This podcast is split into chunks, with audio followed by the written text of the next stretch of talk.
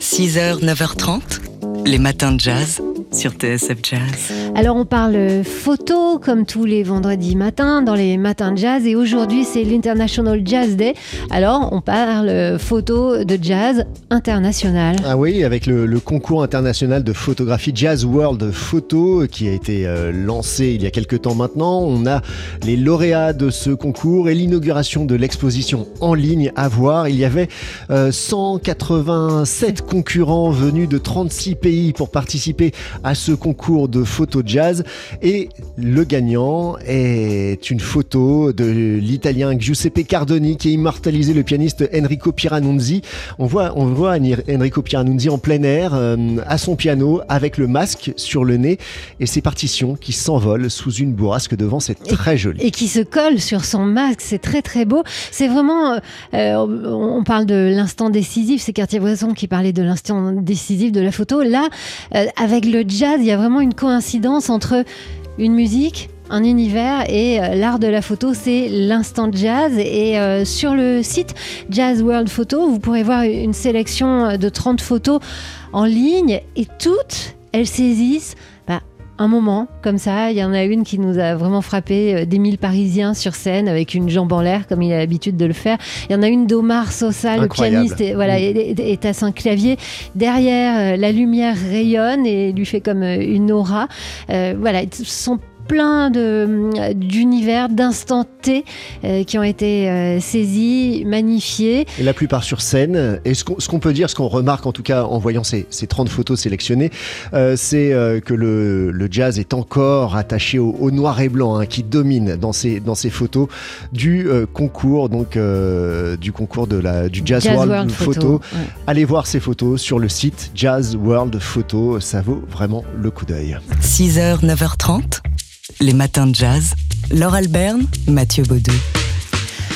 Happy Jazz Day. Aujourd'hui, c'est le jour du jazz partout dans le monde et c'est assez émouvant de se dire que euh, la Terre entière va vibrer euh, pour autre chose que ce satané virus, mais pour un, un virus musical qu'on adore ici et dont on est tous, euh, qu'on a tous, euh, voilà, a été infectés.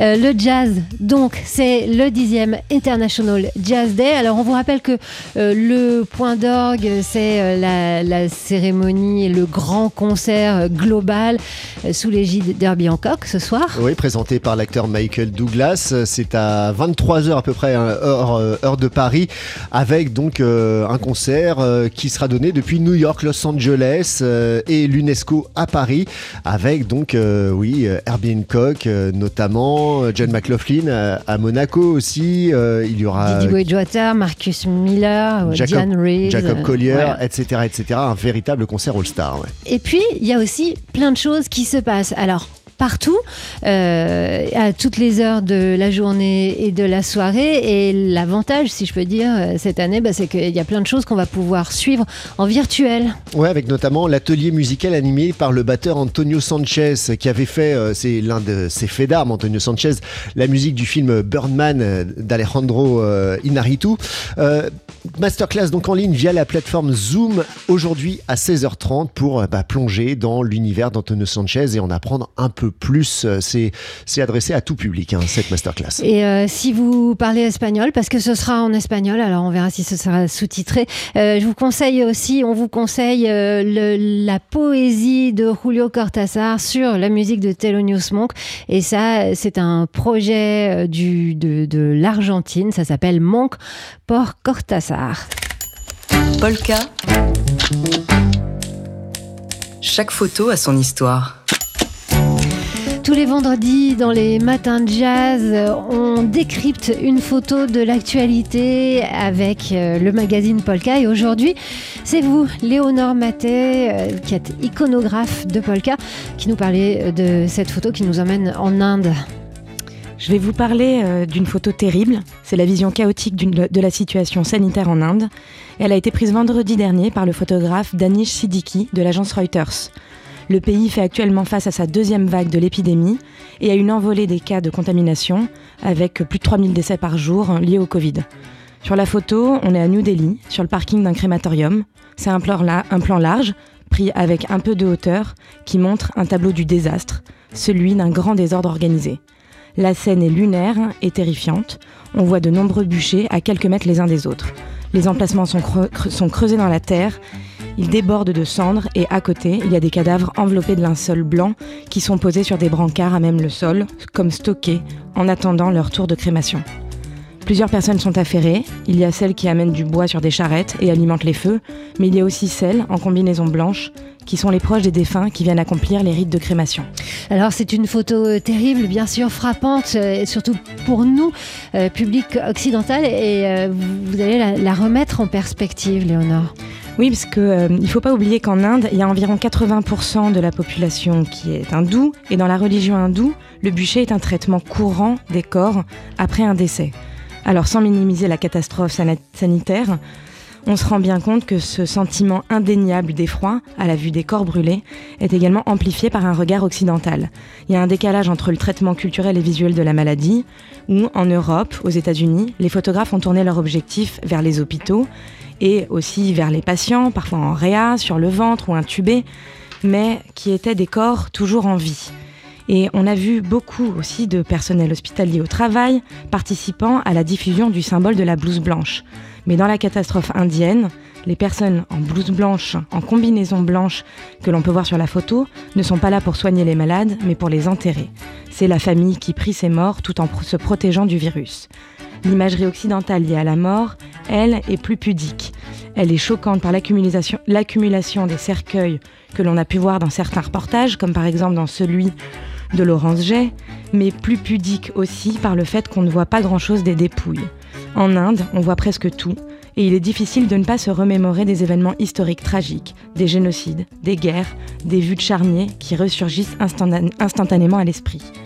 Ces souvenirs de champs de bataille font écho à ce, brasier, national géant à ciel ouvert, une vision d'horreur de fin du monde, au moment où on commence en Occident à croire en une lumière d'espoir. Une photo donc euh, du photographe euh, indien Danish Siddiqui de l'agence Reuters qu'on peut voir euh, notamment sur son compte Twitter. C'était donc le décryptage euh, par le magazine Polka, personnifié aujourd'hui, Léonore Maté, par vous, iconographe de Polka. Polka. Chaque photo a son histoire.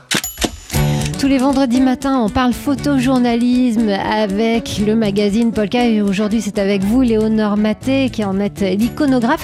Alors vous attirez notre attention sur un documentaire fiction qui sera diffusé dimanche soir sur France 5, 1871, La Commune, portrait d'une révolution.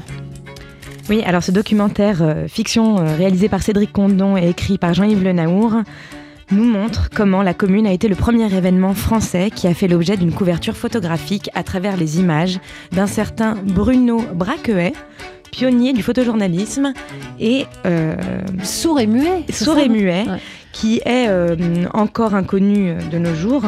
Il est descendu dans la rue pour immortaliser les événements comme euh, la chute de la colonne Vendôme et euh, cela en dépit du peu de maniabilité des boîtiers photos de l'époque. Il laisse derrière lui environ 150 clichés qui suggèrent euh, également son affinité, euh, ses affinités avec les communards. Et on y retrouve, à l'inverse, des vues d'André Disdéry montrant des cadavres fusillés, le tout interrogeant sur la subjectivité du point de vue à travers l'objectif photo. Un, documentaire donc à, voir sur France 5 dimanche euh, à 22h40. Et puis vous voulez nous parler du, du prix HSBC pour la photographie? Oui, tout à fait, pour faire un une approche un petit peu plus artistique. Le prix HSBC pour la photographie a récompensé il y a quelques semaines ces deux nouveaux lauréats de son concours, notamment la marocaine Asma Akanouche pour sa délicate série La maison qui m'habite autour de l'exploration du souvenir de sa maison d'enfance, et le second photographe, Cyrus Cornu, dont le travail à la chambre photo euh, sur l'ultra-urbanisation de la Chine, avec sa série Chongqing sur les quatre rives du temps qui passe, a su retenir l'attention du jury. On vous renvoie euh, sur le site et au magazine Polka pour en savoir davantage. Polka. Chaque photo a son histoire.